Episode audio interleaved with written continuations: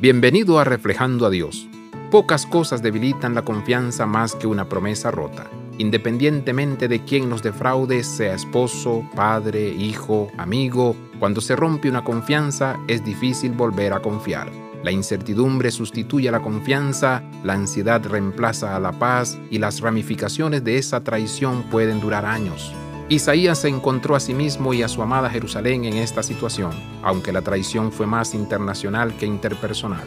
Los asirios ya habían conquistado el reino del norte de Israel, ahora sus ojos estaban puestos en Jerusalén. A instancia de sus consejeros, Ezequías se dirigió a Egipto en busca de apoyo contra las objeciones de Isaías, pero el tratado se rompió.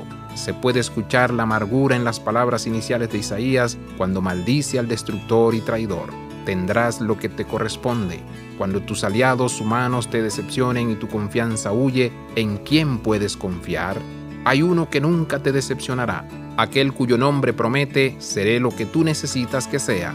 Puedes contar en que cumplirá sus promesas. Él será el fundamento seguro para tus tiempos, asegura Isaías, y el temor de Jehová es la llave de este tesoro. Isaías 33:6. Abraza la vida de santidad Visita reflejandoadios.com.